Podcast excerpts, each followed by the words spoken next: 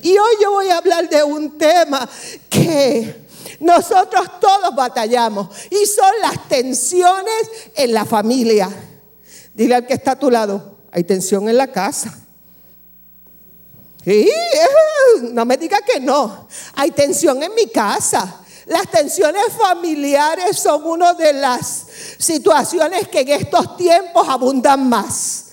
Antes la tensión era familiar, se basaba en que no teníamos alimento o cualquier otra pequeña. Pero según han avanzado los tiempos, las tensiones y los problemas familiares han ido aumentando. Pero la palabra del Señor nos da una promesa muy grande. Dice la palabra y a manera de introducción.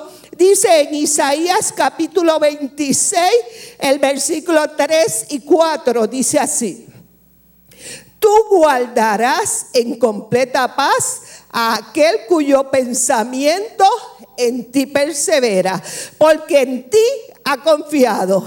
Confiad en Jehová perpetuamente, porque en el, en el Jehová el Señor está la fortaleza de los siglos. Entonces la palabra del Señor me dice que Él va a guardar en completa paz a aquel cuyo pensamiento en Él persevera, porque en el Señor hemos confiado. Miren hermanos, la familia es uno de los grupos, y yo diría el grupo más importante para Dios. Él la estableció para que sea el lugar donde enseñemos los valores espirituales. Si la familia se divide, vienen a nuestra casa consecuencias muy graves. Hay familias actualmente divididas y han podido ver que cuando Dios no ha estado en el asunto y cuando Dios no está en su casa, la tensión y el problema aumenta. Nuestra, y nosotros sabemos que nosotros estamos luchando con potencias muy fuertes. Estos son los tiempos de la tecnología. Estos son los tiempos en que la obediencia no es lo principal. Estos son los tiempos en los que tampoco la disciplina es lo más importante porque pueden afectar los niños. Estos son los tiempos, otros tiempos, pero el Señor es el mismo. Es otra situación, pero Él es el mismo. Y nosotros vamos a ver unas, unos cuantos ejemplos que nosotros debemos estar mirando para que nosotras podamos evitar las tensiones en las familias. Uno de ellos es las, la influencia de las amistades. Una de las cosas que nos lleva a acercarnos a amistades que en ocasiones son equivocados es el temor al rechazo, es el temor a quedarnos solos, es el temor de no ser aceptado por aquellos en los cuales yo quisiera estar, es el temor de no ser tan popular. Pero cuando nosotros tenemos nuestras convicciones bien fuertes, basadas en la palabra de Dios, nosotros podemos escoger quiénes son nuestras amistades. Pablo reconoce que en el mundo tratamos con todo tipo de personas, pero nosotros no aceptamos sus ideas. Porque usted, sus ideas, su vida, su corazón, su mente, su familia le pertenece a Dios. ¿Se acuerda cuando usted dijo, yo me rindo a Él? ¿Se acuerda? ¿Se acuerda cuando dijo, pero yo y mi casa serviremos al Señor? Y lo gritaba más duro y si le decía ese día el pastor que lo dijera cien veces, usted lo hubiera dicho dos millones de veces. Pues debemos nosotros en estos tiempos, para evitar tensiones en la casa, tenemos que estar pendientes que cuán influyentes son nuestras amistades. Tenemos que estar pendientes de quienes escogemos como amistades. Vamos a ver qué dice la palabra. Y es una porción de la escritura un poquito fuerte. En 2 de Corintios capítulo 6 los versículos del 14 al 16. La palabra de Dios nos manda y voy a dar una explicación por ella. Segunda de Corintios 6, 14 al 16. No os unáis en yugo desigual con los incrédulos. Estos versículos los, usamos rápido para casarse. no te unas con yugos desigual. Tú no te puedes unir con aquel y aquel y aquel. Y no lo estamos usando solamente para casarse, lo estamos usando en nuestro diario vivir. La palabra dice, no unáis, no os unáis en yugo desigual con los incrédulos. Porque, ¿qué compañerismo tiene la justicia con la injusticia? ¿Y qué comunión la luna, la luz con las tinieblas? ¿Y qué concordia Cristo con Belial? Belial es la única vez que la palabra se le llama a Satanás. ¿O qué parte el creyente con el incrédulo?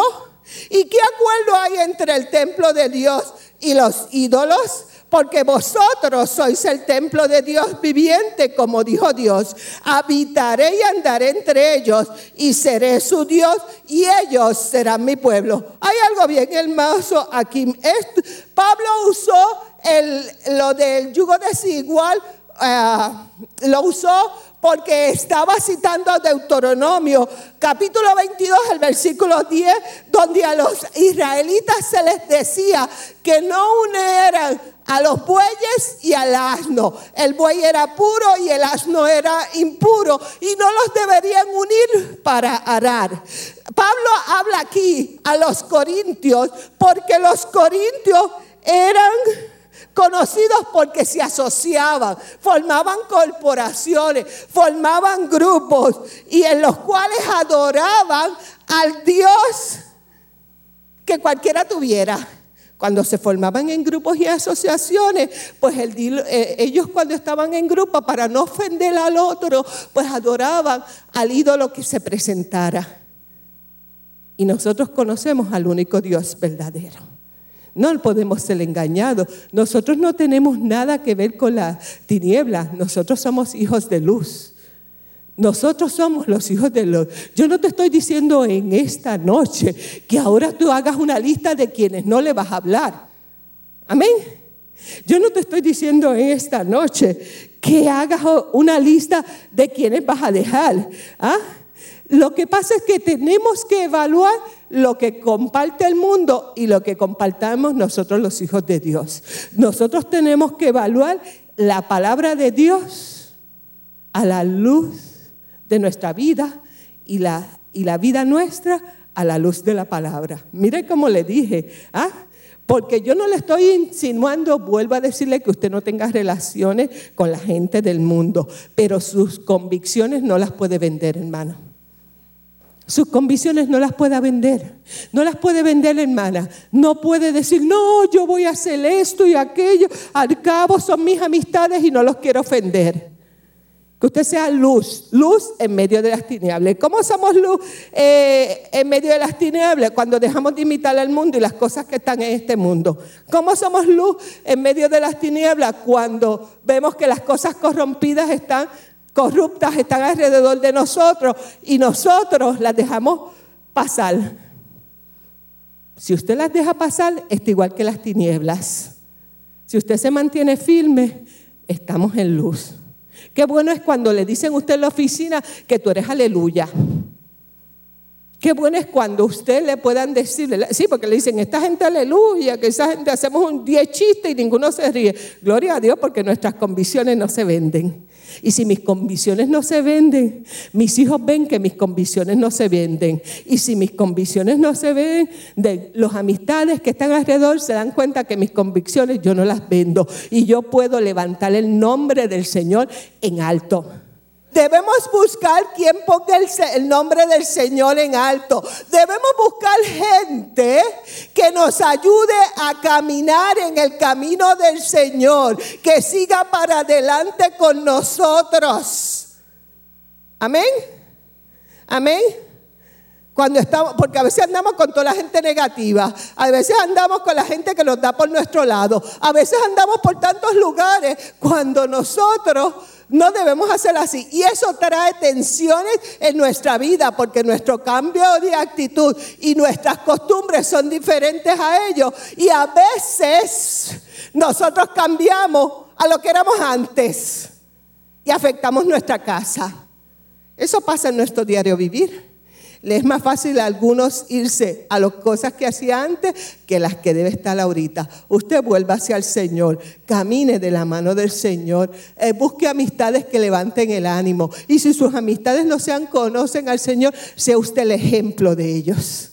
Y háblele de Cristo. Miren, hermano, no, no venda sus convicciones porque la gente está cansada de buscar por donde quiera salvación, de buscar donde quiera que les resuelvan los problemas. La gente quiere ver gente que sea verdadera cristiana, porque están cansados de oír tanto aleluya, que después que dicen que son aleluya, no lo son. Y la gente necesita del el Señor. Y a usted es la persona que Él ha escogido para que hable de Cristo. Sea cuidadoso con las personas que usted anda. Sea cuidadoso. Otra de las cosas que trae atención a la familia es los vicios. El peligro de los vicios. Y esos vicios destruyen una familia. Y esos vicios destruyen la familia de tal manera que a veces las aleja los padres con los hijos, los hijos con los padres. Y es un desastre. Y produce en la familia una tensión tal agrado que han habido matrimonios separados por hijos que están en vicios. Y ha habido esposos y esposas que han salido corriendo de la casa por hijos, por esposas o esposos que estén algún vicio. La misma palabra nos dice, hermana, la misma palabra nos habla de uno de los vicios que es muy común porque es estilo de vida y es la del alcohol. Porque el alcohol es un estilo de vida. ¿No? ¿O sí? El alcohol es un estilo de vida, porque una copa social eso no es nada. Porque como había la junta de esto y la junta de aquello y la junta de lo otro y la junta de Juan y de Pedro y de Pablo y del Perico y del Loro, al contrario, no hacemos nada con eso. Es más, y es hasta mejor para la salud. Hasta decimos eso para justificar muchas cosas. Pero es la palabra de Dios la que nos habla sobre la seducción del vino. Vamos a Proverbios 23. Los versículos del 31 al 35. Proverbios 23 del 31 al 25. Dice, no mires al vino cuando rojea, cuando resplandece su color en la capa. Se entra suavemente, mas al fin como serpiente molderá y como aspid dará dolor tus ojos mirarán cosas extrañas y tu corazón hablará perversidades. Serás como el que yace en medio del mar y como el que está en la punta de un mastelero. Y dirás, me hirieron, mas no me dolió. Me azotaron, mas no lo sentí. Cuando eh, despertare, aún lo volveré a buscar. Miren hermanos, el alcohol hace que la persona pierda el control. Todas las actividades en las cuales usted ha ido, que hay consumo de alcohol, ¿qué pasa? ¿Qué pasa? Pleitos. Terminan en pleitos, se enoja la hermana, me miraron, me hablaron, me dijeron, me hicieron, no me hicieron, es que me sentaron allá, no me sentaron. Se pierde el control, se pierde la noción de lo que se hace y se dice. Muchas personas de las que ingieren continuamente de alcohol, además de hacerle daño a la familia, se llevan, llevan a la violencia. Y una persona alcohólica en una casa crea una tensión tremenda en la casa pero el alcohol es algo social, la pornografía es estilo de vida, la violencia, pues eso lo hace todo el mundo. Las drogas, ay, desde chamaco yo conozco que todo el mundo la hace, pero tú y yo le servimos al Dios vivo. Pero tú y yo vamos a evitar esto. Pero tú y yo nos tenemos que unir en oración para buscar la solución de todas estas cosas. Porque la solución siempre viene de parte de Dios. La palabra de Dios nos lo dice en Efesios capítulo 5 los versículos del 15 al 17 y dice la palabra, mirad pues con diligencia como andéis, no como necios, sino como sabios, aprovechando bien el tiempo porque los días son malos. Por tanto, no seáis insensatos, sino entendidos cuál sea la voluntad de Dios. Hermanos, si andemos con diligencia en estos tiempos, ande buscando ayudar en todo tiempo. Aproveche el tiempo y sea entendido cuál es la voluntad de Dios. Y la voluntad de Dios es que que usted permanezca en él. La voluntad de Dios es que todos seamos salvos. La voluntad de Dios es que la, familia permanezca. Esa es la voluntad de Dios. Ese es el deseo de Dios. La misma palabra nos dice, no os embriaguéis con vino sino ser llenos del Espíritu Santo. Déjese dominar por el Espíritu Santo. Déjese llenar por el Espíritu Santo. Déjese llenar por el Espíritu Santo para que en Él encontremos el dominio y la paz necesaria para controlar cualquier vicio. Deje que la llenura del Espíritu Santo venga sobre usted. Busque a Dios, hermano. Búsquelo. Búsquelo en espíritu y en verdad. No como una rutina, sino como una verdad. Como a quien me aferro, porque sin Él nada puedo vivir. Cuando yo hago esas cosas, la misma presencia del Señor viene y me va diciendo cuál es la voluntad perfecta. Usted lo ha comprobado cuando ha venido a la oración, cuando hemos estado en semanas orando por su petición o intercedemos por cualquiera. Usted siente la misma presencia de Dios y usted siente esa llenura que en la mañana y en la tarde solo quiere hablar del Señor. Pues cambiemos de actitud, hermano, y comencemos a buscar esa llenura. Aquellos que llevamos 12 millones de años en el Evangelio, busquemos esa llenura, busquemos ese viejo amor, busquemos, hermanas, en oración, en búsqueda de la palabra, en ayuno, busquemos la presencia del Señor, porque para Dios no hay nada imposible. Y si lo ponemos en las manos de Dios, el Dios solamente quiere bendecirnos. Dios te quiere bendecir en esta noche. Dios no quiere que tu familia se separe. Dios no quiere que nuestras familias estén divididas. Si Él constituyó la familia, es en la familia a la cual presentamos los valores espirituales. Es en tu familia a la cual tú das ese calor y enseñas lo que es bueno y lo que es malo. Es la unidad y el amor de la familia la que nos continúa, ¿verdad? Manteniendo en el Señor. Por eso es que es necesario que nosotros no nos embriaguemos con vino, porque en Él no hay disolución, sino seamos llenos del Espíritu Santo. Miren, hermanos, otra de las tensiones que tiene, que tiene la familia son los problemas matrimoniales. Pero Dios tiene una ayuda para la tensión matrimonial. Una de las cosas que más afecta a los hijos es la tensión matrimonial, sea de cualquier índole. Una de las cosas que afecta a la familia es cuando papi y mami se separan, es cuando nosotros no estamos de acuerdo, es cuando hay una serie de problemas que no hemos podido resolver, como la comunicación, diferentes cosas, las que usted quiera, la, la falta supuestamente de amor.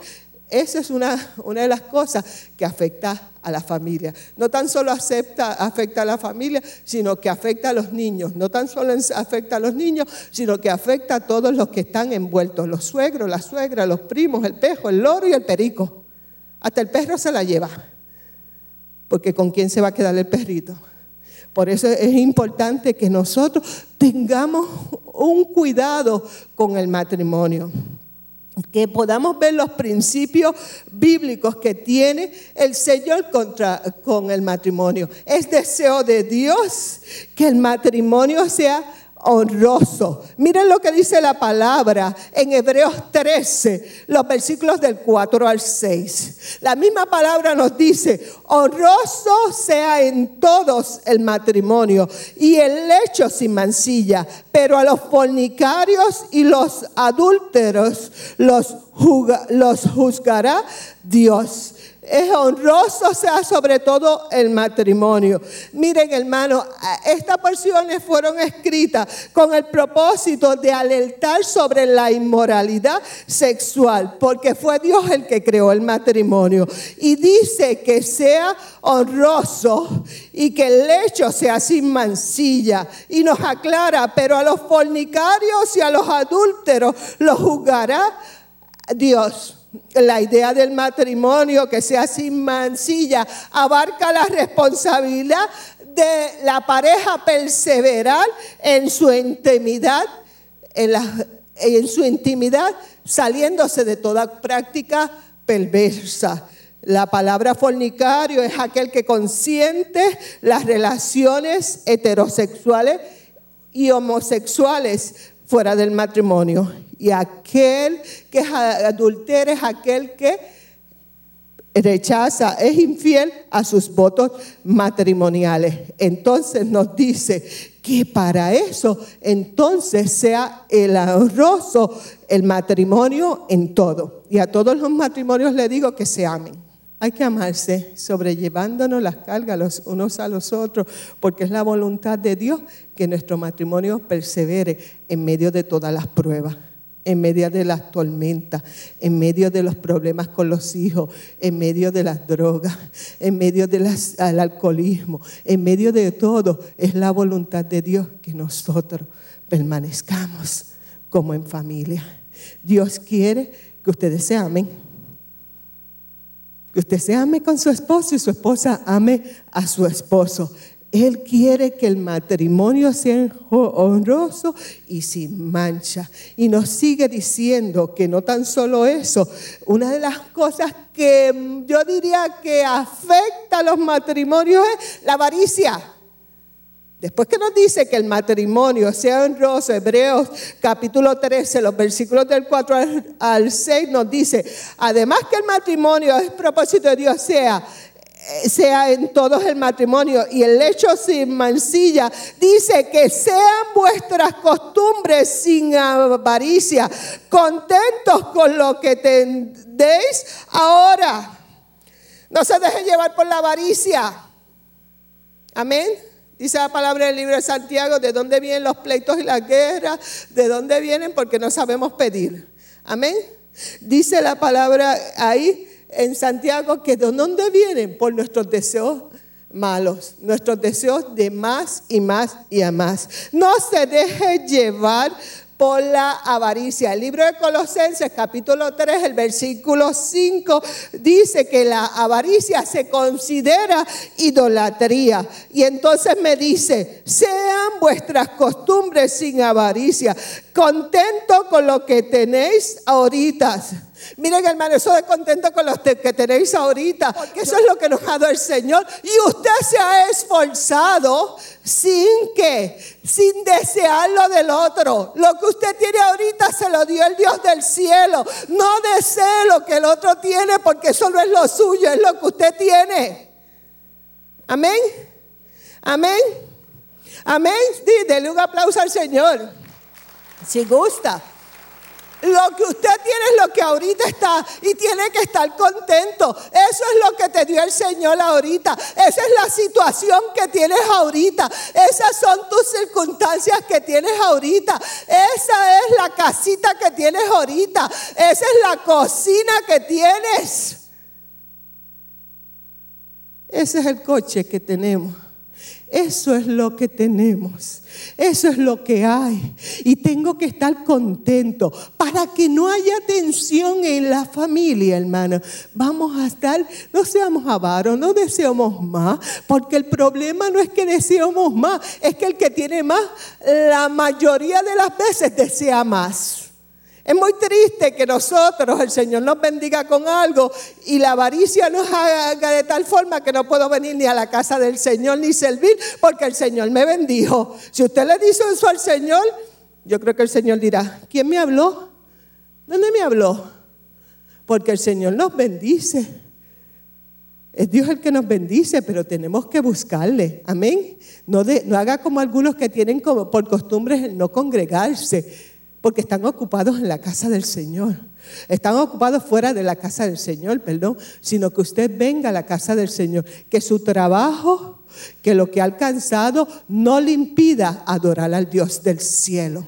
Sean vuestras costumbres sin avaricia, contentos con lo que tenéis ahora, porque el Señor mismo nos ha dicho que Él no nos va a dejar ni a desamparar. Entonces yo tengo que estar contento con lo que tengo ahora, porque mi seguridad no está en las posiciones que tengo. Mi seguridad está en el Señor. Y el Señor me ha dicho que no me va a dejar ni me va a desamparar. Y si el Señor me ha dicho que no me va a desamparar ni me va a dejar en este momento de prueba que tú tienes, el Señor está contigo. En estas circunstancias que estás pasando, Él está contigo. Y la promesa más grande que tú y yo pudiéramos tener es que el Señor nos diga que no nos va a dejar. Porque separados de Él, nada podemos hacer. Sea cual sea tu situación, el Señor está contigo. Así es que viva a la manera de Dios y siga su palabra. No se distraiga con lo que nos, nos acontece alrededor. No se distraiga con las circunstancias. Mire a Dios. Nuestro objetivo es ver al Señor, el autor y consumador de la fe. Puesto los ojos en el autor y el consumador de la fe. En esta noche usted le va a decir, esposito, esposita, vamos a poner los ojos en el autor y el consumador de la fe. Tenemos tensiones, tenemos circunstancias, pero el Señor está con nosotros. Él es mi ayudador y no me va a dejar ni me va a desamparar y nada me pueden hacer porque el Señor está conmigo. Cante un grito de victoria, dele la gloria a Dios porque el Señor está con usted. Y esa tensión familiar que te tiene a lo mejor hasta aquí, el Señor te va llevando de la mano. Y Él está contigo porque Él me prometió a mí y te prometió a ti que Él estaría con nosotros hasta el fin. Y mientras no hemos muerto, sea que vivamos o sea que muramos, del Señor somos. Por lo tanto, esa prueba la lleva el Señor cargando con nosotros.